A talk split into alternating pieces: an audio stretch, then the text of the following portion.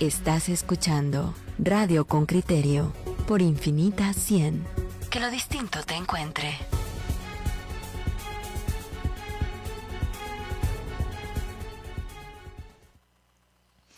Ya estamos de regreso y eh, estamos esperando a nuestro invitado. Me parece que se está conectando justamente. A ver, don Juan Luis, dele la bienvenida a Marco Fonseca.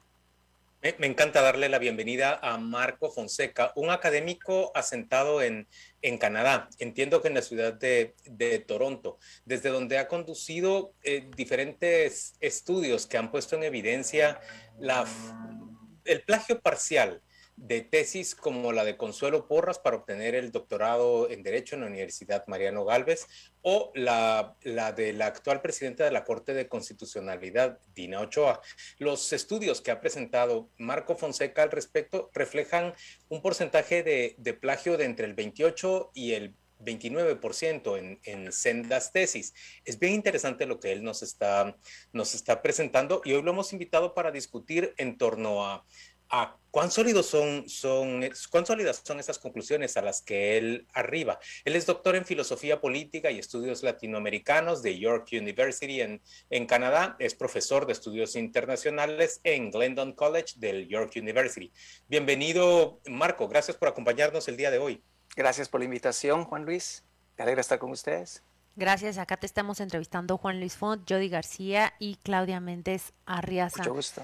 Yo Mucho gusto. Yo quisiera arrancar con la pregunta, ¿en qué momento se sienta alguien a empezar a leer tesis de funcionarios de Guatemala? ¿Qué fue lo que lo llevó a, tomar, a buscar en la internet la tesis de Consuelo Porras? ¿Por qué lo hizo? Ah, por curiosidad académica. Ah, eh, Consuelo Porras es una, una, mujer, una persona de alta importancia en Guatemala una, figura pública, es eh, la jefa del Ministerio Público y el año pasado eh, eh, ya, ¿verdad?, empezaban a darse los rumores de que iba a haber un ataque contra, contra el fiscal Juan Sandoval. Entonces yo me dije a mí mismo, bueno, ella es doctora, vamos a ver si esto es cierto. Empecé a buscar sus grados académicos, me di cuenta que se graduó de la Universidad Mariano Galvez ingresé al tesario virtual de la Universidad Mariano Galvez cuando en ese momento todavía me permitían hacerlo, porque pues ya lo cortaron, y ah, descargué la tesis doctoral de, ah, de Consuelo Perras. La, empecé a leer detenidamente y me empecé a dar cuenta que habían cosas que no estaban bien. Pronto empecé a comparar documentos y me di cuenta que a, a mis cálculos aproximadamente un 40% de la tesis de ella es producto del plagio. Y quiero aclarar esto antes de regresarlo. Ah, eh, quiero aclarar esto, 40% es producto del plagio solo de otra tesis, no de otros documentos. O sea, puede haber mucho más plagio de otros documentos. Hola Marco, buenos días, les saluda Jody. Em, ¿Cómo es este proceso de verificación de, la tesis? ¿Cómo, ¿Cuál fue la primera pista, el primer indicio? En mi caso es, de verdad lo digo, pura lectura y pura investigación. No puedo meter la tesis, por ejemplo, a un programa de Turnitin, como lo, tenemos, como lo usamos en, Canadá, sencillamente porque eh, eh, los bancos de datos de Guatemala no están dispuestos o no están disponibles para, la, para Turnitin, para que los examine. Turnitin no tiene acceso al tesario de la Universidad Mariano Galvez para poder, por ejemplo, descargar las tesis y analizarlas por medio de un programa como Troneren. Así que uno lo tiene que hacer de modo manual, de modo pues eh, personal, de, una investigación y una lectura muy detenida. Marco, em, e, ese contenido, nos hablas, por ejemplo, de cerca del 40% de la tesis de Consuelo Porras eh, copiada, plagiada directamente de otra tesis de grado en la Universidad em, Mariano Galvez igualmente. La tesis de Ramiro Choc. Pero, pero la pregunta es, ese contenido plagiado, ¿a qué se refiere exactamente? ¿Es, es parte de, de los planteamientos? ¿Es no, parte De los... Se, se, refiere a todo, se refiere a la hipótesis, se refiere a, los argumentos centrales, se refiere a, a, incluso a las, las, a las referencias. Las citas están copiadas de manera literal, es un descaro total. Es como que si eh, hubiera agarrado la, tesis de Ramiro Choc literalmente y hubiera dicho, pues aquí, eh, ¿verdad?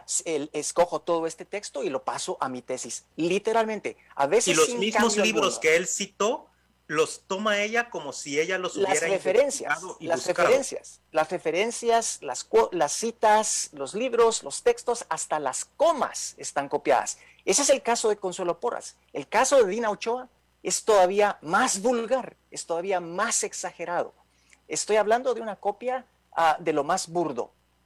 No estoy hablando de parafrasear no estoy hablando de cambiar el sentido, no estoy hablando de modificar un poquito los argumentos, no, estoy hablando de una copia absolutamente desnuda. Marco, en el caso de Dina Ochoa, eh, ¿de quién plagió la tesis? Y si nos puedes contar un poco más sobre esto. Ah, eh, el caso de Dina Ochoa, eh, bueno, lo, tengo, lo tengo ah, especificado en el, en el blog que escribí sobre ella, ah, pero todavía estoy haciendo un análisis de ella, pero la, copia principal que ella hizo es de la, tesis de licenciatura de Tania Elizabeth Fernández Batres. Ah, mira, ¿cómo, ¿cómo, es que llegué a esto? Estaba leyendo la tesis de, de, de, Ochoa y estaba confirmando las referencias que ella había hecho. Entonces me fui al tesario de la Universidad de San Carlos porque ella, Dina Ochoa, dice que la tesis, que el, que el trabajo de, de, que la licenciatura de Fernández Bates fue terminada en la USAC. Entonces me fui al tesario de la USAC para leer la tesis de ella y para comparar los argumentos. Resulta que ella no se graduó de la USAC. Resulta que esa es una, es, es una, es una, es una forma, pues, ¿verdad? Un truco para, para ofuscar la atención del lector. Ella se graduó de la Universidad Rafael Andívar en el año 2014. Entonces empecé a leer. Eso ya me indicó que había algo que estaba chueco, algo no está bien.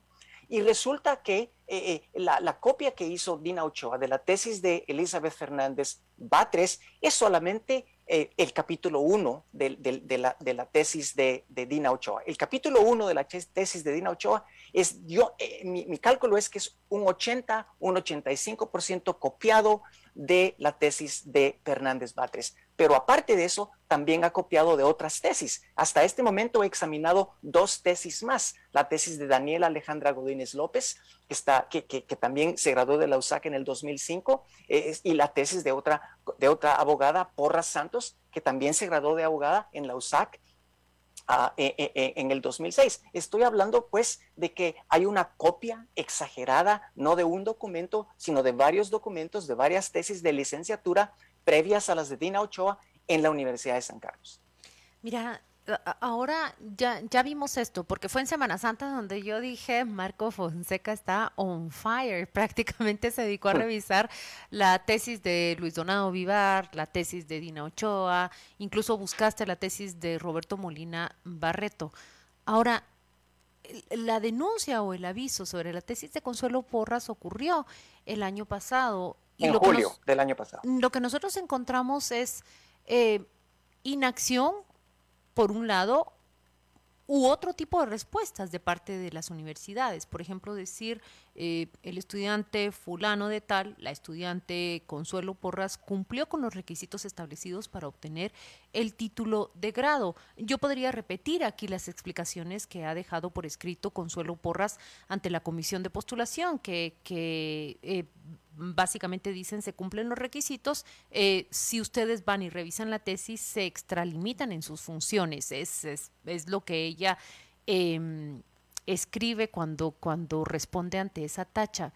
¿Qué debe ocurrir en una universidad cuando existe la sospecha o bien el señalamiento eh, directo de una persona sobre el plagio en un trabajo de grado? Bueno, si es algo comprobado, como en este caso, tiene que haber definitivamente ah, una, una ah, eh, ¿verdad? Eh, eh, ¿Cómo se dice? Ah, un desafuero, tiene que haber una, una revocación del título, tiene que haber en, una descolegiación en el caso de Guatemala, porque los colegios son importantes. Mira, cuando uno escribe una tesis, uno está escribiendo una tesis con un comité supervisor, con un grupo de profesores, profesoras que están leyendo la tesis. Ah, si estos profesores o profesoras aprueban la tesis, obviamente que la universidad lo va a respaldar. La universidad no, no tiene otra opción más que respaldar la opinión de quienes están trabajando íntimamente contigo, escribiendo una tesis. ¿De acuerdo? Ah, el hecho de que la universidad apruebe una tesis, sin embargo, no significa que la tesis no sea plagiada, no significa que no sea producto de la corrupción, de la deshonestidad académica. En este caso, así es. La, universidad no tiene necesariamente conocimiento de esto hasta que ello se demuestra. Ahora que ha sido demostrado, es obligación ética, institucional y profesional de la universidad tomar medidas al respecto. Y la medida que la universidad puede tomar al respecto es obviamente invalidar esa tesis y consecuentemente retirar el grado académico. Eso es lo que hay que hacer. Eso es, eso es el procedimiento absolutamente normal.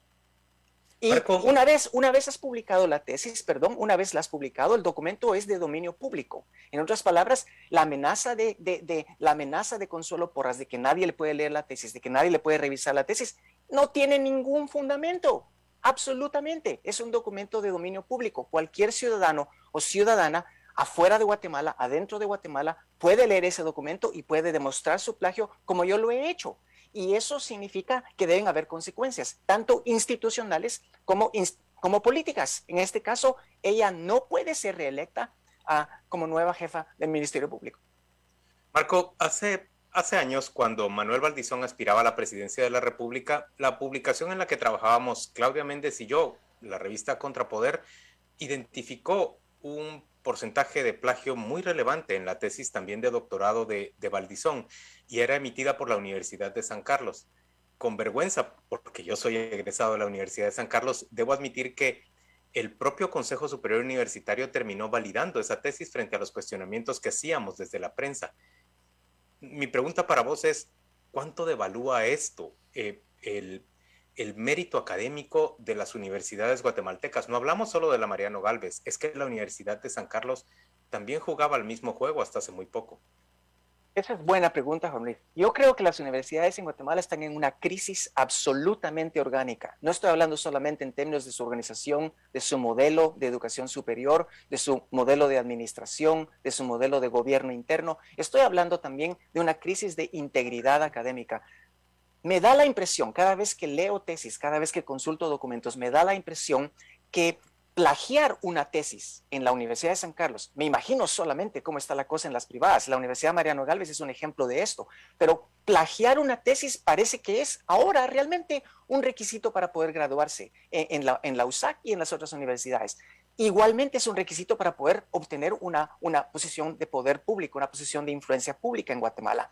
Esto esto refleja realmente una crisis de la calidad académica en Guatemala. Está por los suelos. Y esto se refleja en la mala investigación, esto se refleja en la mala docencia, esto se refleja en una calidad absolutamente terrible en todo esto. Y esto tiene, digamos, expresión también a nivel internacional. El perfil internacional de las universidades guatemaltecas está por los suelos. Guatemala no logra entrar, es como, los equipos de fútbol. Guatemala no llega al mundial, pero no importa lo que haga, bueno, las universidades guatemaltecas están como en el puesto número 3.500 de, de, de, de 3.600 que hay en el mundo. Es una vergüenza total.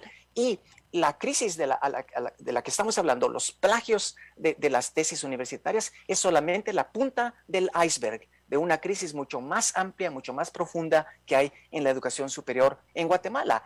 Yo creo que reformar el sistema universitario guatemalteco debe ser parte de lo que pues yo llamo la refundación del Estado.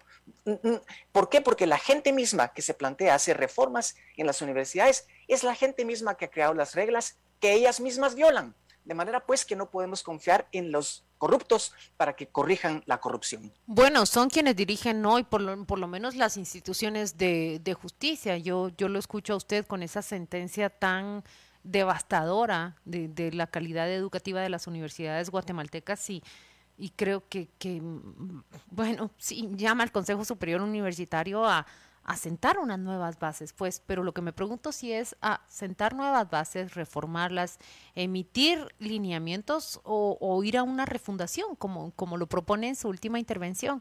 Vamos a regresar con ese tema después de la pausa eh, comercial. Le pedimos a nuestro entrevistado que se mantenga con nosotros para em, conversar más sobre, sobre esa propuesta.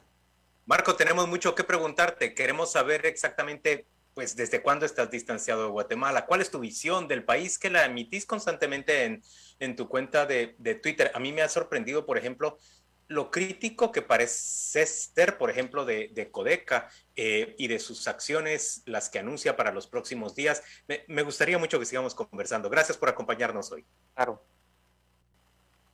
Ya estamos de vuelta a Radio con Criterio. Antes de irnos a la pausa, Juan Luis le planteaba la pregunta a Marco Fonseca, el profesor universitario guatemalteco canadiense, debo decir, basado en, en Toronto, en, en, Canadá, que ha denunciado a través de su blog y de las redes sociales el porcentajes de plagio de, de la tesis, primero de Consuelo Porras, ahora de Dina Ochoa, e imprecisiones en otras tesis más.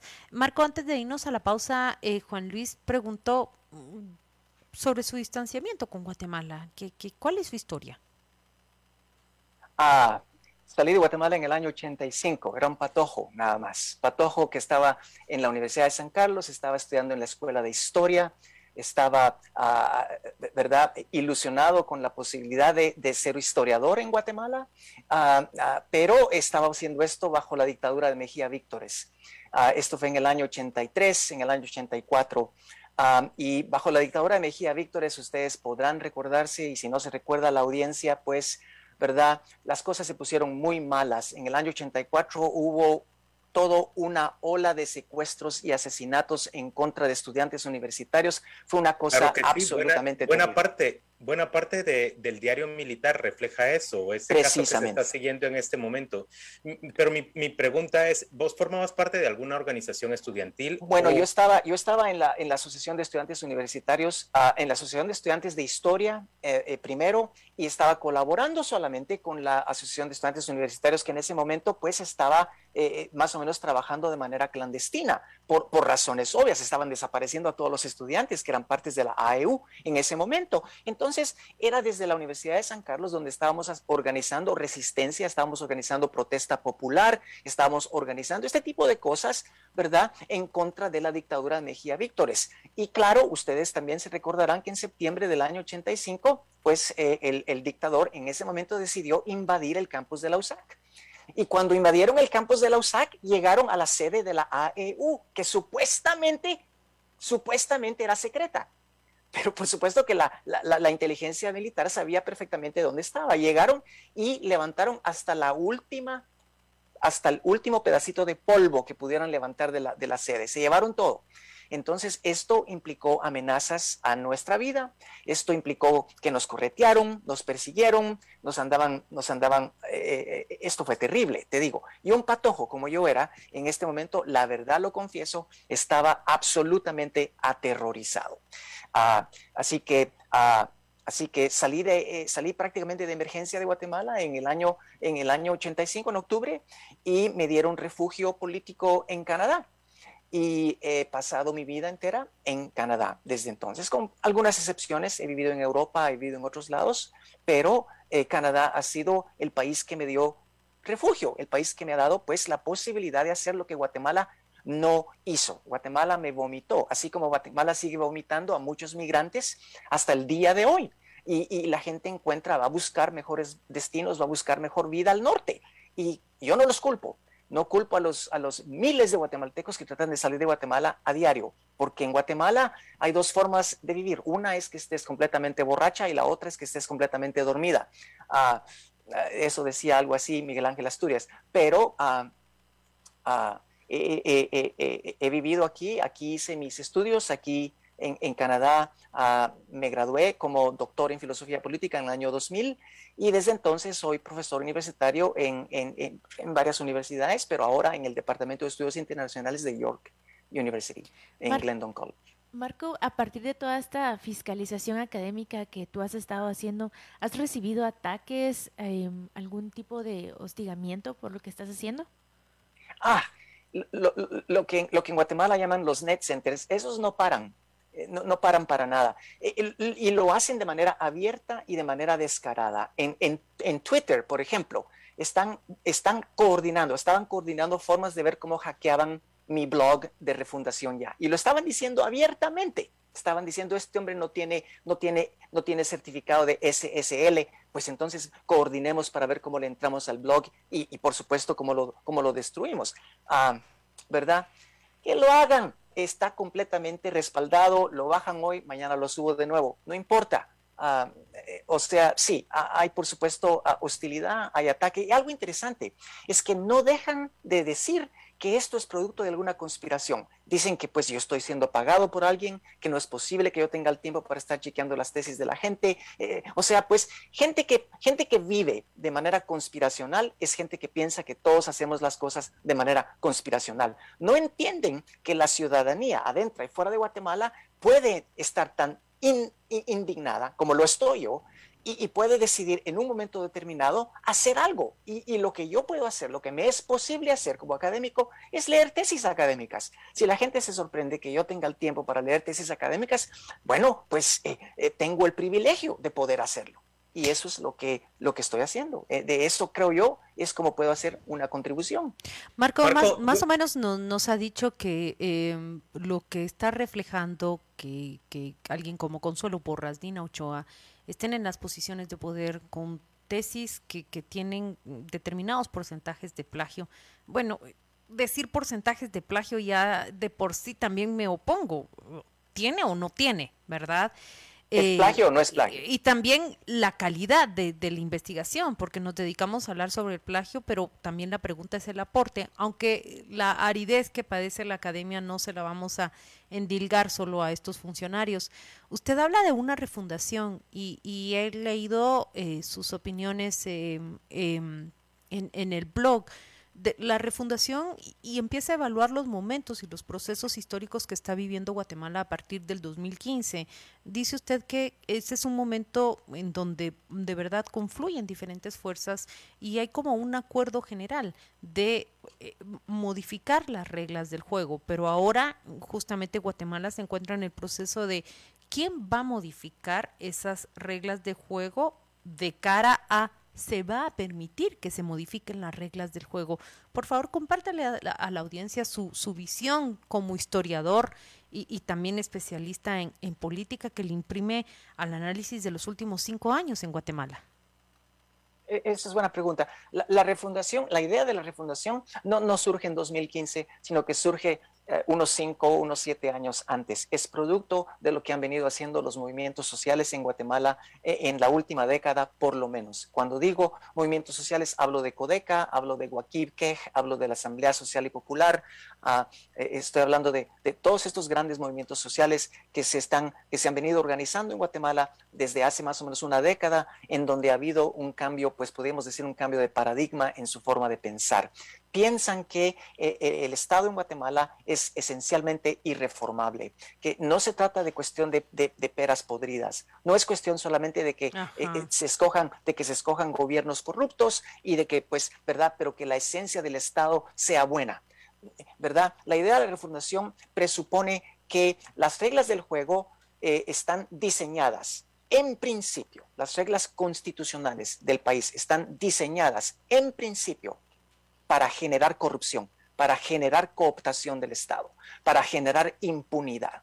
De manera pues que no se trata simplemente de cambiar las figuras políticas cada cuatro años, se trata de cambiar las reglas fundamentales del juego. Y los movimientos sociales han venido haciendo varias propuestas refundacionales, movimientos como CPO, movimientos como Wakibkej, movimientos como Codeca, movimientos como la Asamblea Social y Popular, han venido eh, eh, haciendo propuestas refundacionales, repito, desde hace cinco, hace diez años. Entonces, lo que yo he hecho es ah, sintetizarlas.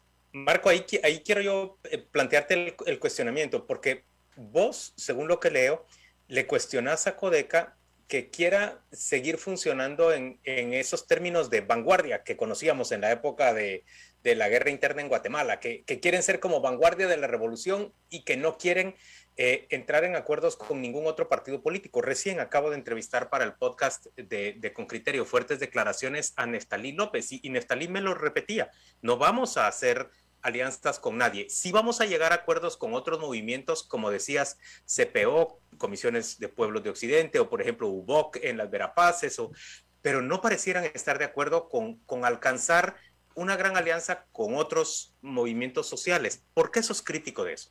Eso es desafortunado. Yo creo, yo creo que la esencia de la idea de la refundación es, como lo dice Codeca y como lo dicen otros movimientos sociales, la plurinacionalidad.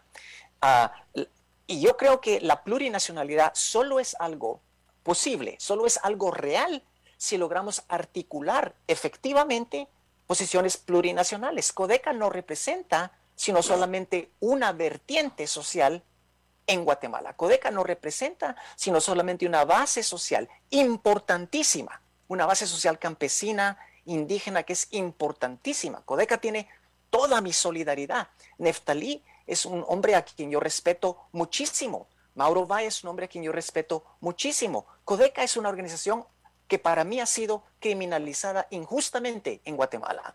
Pero eh, eh, Codeca es solamente una pieza de un rompecabezas más grande. Ese rompecabezas más grande tiene que estar construido sobre la base de articulaciones. Y esas articulaciones presuponen esa plurinacionalidad de la que habla Codeca. Y esas articulaciones hay que, hay que organizarlas, hay que armarlas dialogando, ah, traslapando acuerdos, eh, eh, eh, llegando a la construcción de un frente común. Yo pienso que en este momento hay cosas más en común entre todos los movimientos sociales de las cosas que los separan. Lo que no hay es una capacidad de las dirigencias para ponerse de acuerdo incluso en lo más mínimo para poder articular una propuesta de transformación profunda y estructural para Guatemala, una propuesta que pueda cambiar las reglas fundamentales del juego. ¿Verdad? Para que, eh, ¿verdad? No nos quedemos concentrados y no nos quedemos confundidos en las peras podridas. Es la canasta la que hay que cambiar. Sí, pero también... La canasta es la que está podrida. También eh, eh, leí en, en, el estudio que, que ha publicado sobre estas eh, teorías o estos movimientos que reclaman la, la refundación que eh, puede ser crítico de Codeca, de Codeca y de otro grupo, otra serie de movimientos. Y usted empieza a decir muchos de los postulados que proponen pueden rayar también en el autoritarismo. Ah, no estoy seguro que haya dicho eso, pero lo que sí he dicho es esto. Esto es lo, he dicho claro y no soy el único que lo ha dicho. Eh, el único que lo ha dicho, eh, eh, una de las cosas que se pueden decir es que a veces los movimientos sociales tienen el peligro de caer en posiciones sectarias. Y caer en posiciones sectarias es peligroso, porque caer en posiciones sectarias nos lleva a asumir posiciones políticamente correctas y esas posiciones nos lleva bien fácilmente nos pueden llevar a asumir posiciones pues e, eventualmente autoritarias. La izquierda guatemalteca no es ajena al autoritarismo, para mm, nada. Mm. Es un problema grande y hay que luchar contra eso. Y hay que luchar contra eso desde las bases. No podemos plantear un nuevo proyecto de nación en Guatemala sobre bases sectarias. Tenemos que presentar, proponer un proyecto de nación en Guatemala sobre bases articuladas, profundamente democráticas, participativas. Eso es lo que yo creo. Y sobre esa base es que yo digo, Codeca tiene que articular con otros movimientos sociales. No puede quedarse sola, no puede aislarse, como el MLP lo hizo en las elecciones pasadas. El, costo, el precio que pagó el MLP por ir a las elecciones de manera aislada es que solo hay un, una diputada del MLP en el Congreso. Eso no tiene sentido. En tanto que yo he hecho cálculos, por supuesto, y no puedo compartirlos aquí porque no hay espacio ni tiempo, pero si los movimientos sociales se articulan y logramos construir un frente amplio, democrático, participativo, a nivel electoral, yo calculo que bien podemos movilizar entre 3 y 4 millones de votos para las próximas elecciones, pero eso solo es producto de una articulación, no es producto de ah, movimientos unilaterales de cada organización. Marco, eh, me, parece muy interesante todo lo que, lo que estás diciendo y ahora solo me, me falta, a ver, como colocar, entender tu marco mental. Digamos, eh, ¿Vos qué pensás de Trudeau en, en, Canadá como primer ministro? ¿Qué pensás de Macron en Francia? ¿Qué pensás de Joe Biden? ¿Cómo te ubicas en términos, digamos, de con, quiénes identificas en términos ideológicos y podemos usar como referencia a los líderes de, grandes países? Bueno, ninguno de los que acabas de mencionar. Ah, aunque, aunque te voy a decir, respeto a, a, Justin Trudeau, respeto a Macron y respeto a Biden. Por supuesto que sí. Mucho más que a Trump yo pienso que eh, Trump es una causa perdida. Pero si me vas a preguntar... votarías por Bernie Sanders en Estados Unidos? Absolutamente. Y, y, si me y si me vas a preguntar también, ¿quién en Latinoamérica en este momento nos ofrece una idea de lo que es posible, es fácil la respuesta. Gabriel Boric en Chile. Esa es la, eh, eh, Gabriel Boric en Chile, el presidente más joven de 36 años que fue electo en América Latina hasta el momento, el modelo de, de lo que él representa, él salió de la, del estallido social en Chile de 2018. Él era un estudiante en Chile en 2011, cuando se dio la gran protesta de estudiantes chilenos en 2011. Gabriel Boric es producto de la ciudadanía indignada de Chile. Y Pero yo diría que hasta ahora no nos ha mostrado más que moderación, perdón, no, no he visto yo... Lleva un mes en el poder, hombre, lleva un mes en el poder pero la moderación no, no, pero la moderación no. es negativa, al contrario, esa moderación permite transmitir, digamos, mensajes de una capacidad de diálogo, una apertura democrática, que de eso se, se trata la democracia, ¿no? Y además, mira lo que acaba de proponer en lo que se llama el programa Chile Ayuda. Sí lo que acaba de proponer Boric y su gobierno en el programa Chile Ayuda es una cosa que sería la envidia de Guatemala. Por supuesto, el CACIF diría que es comunismo, pero es, la envidia de Guatemala. Chile, Chile apoya, es un proyecto de, de, de 100 días absolutamente central para darle asistencia a la población más necesitada de Chile en un momento de pandemia, en un momento posible de recesión económica, etcétera. Es una cosa, si, si, le, vas a llamar a eso moderado, pues me voy yo con lo moderado de Gabriel Boric. ¿Ok? Si, si eso es moderado, eso sería radical en Guatemala y con eso estaríamos contentos, muchos en la izquierda. Pero eh, lo, lo, importante de Boric no es, eh, de nuevo, no es verlo de manera aislada hay que ver a Boric como un momento. Él es un momento en el proceso refundacional chileno que está ocurriendo en este instante. Los chilenos, las chilenas están en este momento reescribiendo las reglas fundamentales del juego en Chile. Eso es lo que queremos hacer en Guatemala. Simple y sencillo. Marco, y ya para ir cerrando, quisiera saber qué puede esperar la gente de Guatemala sobre su trabajo. Es decir, ¿van a seguir las fiscalizaciones de tesis? ¿Qué más podemos para, para estar atentos? Te garantizo que voy a seguir en esto. Eh, no, hay, no hay la menor duda al respecto. Esto es algo que hay que hacerlo. Y como nadie más lo está haciendo, pues entonces voy a ver qué puedo seguir haciendo. Pero mira, quiero terminar con esto. No es conspiración, es obligación ciudadana demandar rendimiento de cuentas. Es, de, es obligación ciudadana exigirle a la gente que está en posiciones de importancia pública, en posiciones de poder público, que rindan cuentas. No podemos tener a gente corrupta en el poder que al mismo tiempo se va a validar a sí misma y van a decir, no, mi tesis no está plagiada. Oye, si vas a estar en una posición de poder político, en una posición pública, tienes que tener garantía de lo siguiente te vamos a demandar rendimiento de cuentas.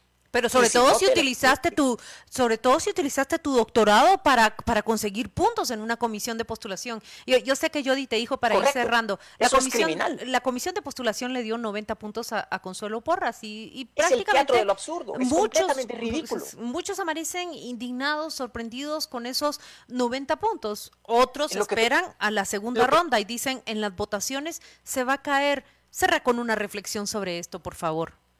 Mira, lo que está ocurriendo en la comisión postuladora es un microcosmos de lo que ocurre en Guatemala. ¿Ok? Es la gente que está en el poder, la gente que escribe las reglas. Y luego, con esas reglas, se evalúan a sí mismos o a sí mismas. Y cuando se evalúan a sí mismos o a sí mismas, resultan que tienen 90 puntos. Son reglas corruptas. Eso es exactamente también lo que está ocurriendo a nivel nacional. Las reglas de la ley electoral y de, partidos políticos en Guatemala son, son, reglas corruptas. Por eso es que hemos propuesto reformas profundas y estructurales a la LEP.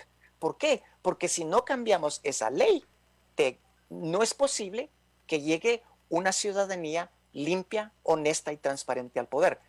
Eso es imposible. De manera pues que lo que estamos viendo en la postuladora, esa absurdidad que estamos viendo en la, en la postuladora, es lo que ocurre también a nivel nacional. Por eso es que tenemos a Yamatei en el poder. Por eso es que la gente escogió a Morales antes de Yamatei. Por eso es que había un Otto Pérez Molina. Gente desbordantemente corrupta. Y eso es ridículo. Hay que acabar con eso. Refundación Marco, una gran cantidad de personas oyentes con criterios se están comunicando para para felicitar por la entrevista, para enviarte saludos y para, para bueno, simple y sencillamente compartir lo que decís. Por supuesto, también hay, hay críticas como la de Ricardo Hernández, pero justamente esto es este programa, un, un, espacio con criterio en donde se busca que ideas que no necesariamente coincidan con las suyas le hagan, le muevan a usted a pensar. Muchas gracias por, por acompañarnos, Marco. Felicitaciones y, y hasta pronto. Gracias a ustedes. Muchas gracias, Marco.